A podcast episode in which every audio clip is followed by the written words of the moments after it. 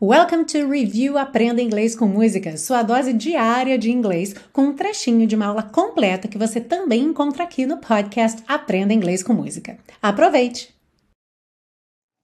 Seguindo, a gente tem uma frase que diz o seguinte: Only fools rush in e na tradução que só os tolos se precipitam. Esse que é por conta da ligação com a frase anterior, né? Wise men say only fools rush in. Então, homens sábios dizem que só os tolos se precipitam.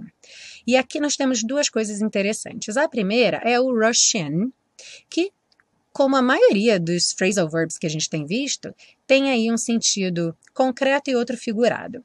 Então, o rush in significa, no sentido concreto, correr para dentro de algum lugar, que já dava para imaginar, né? Rush tem essa ideia de pressa, de correr, e o in para dentro. Então, se você corre para se abrigar em algum lugar, fugindo talvez de uma chuva, de um vento, you rush in.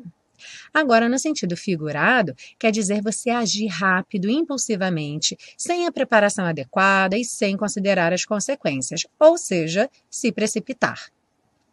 Agora, a outra coisa curiosa é que isso, na verdade, é uma citação do poeta inglês Alexander Pope. Ele escreveu em 1709 um ensaio sobre a crítica, Essay on Criticism, onde ele diz: Fools rush in where angels fear to tread.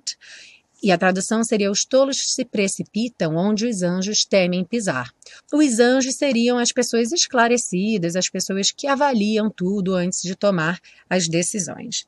E é uma coisa comum assim como em português também, alguns ditados, algumas citações famosas, você fala só parte dela e deixar o resto subentendido. Então, em inglês, alguém pode dizer, ah, you know, fools rush in, e não falar a continuação, Where Angels Fear to Tread, porque você já conhece, é uma citação famosa, então você não precisa falar tudo.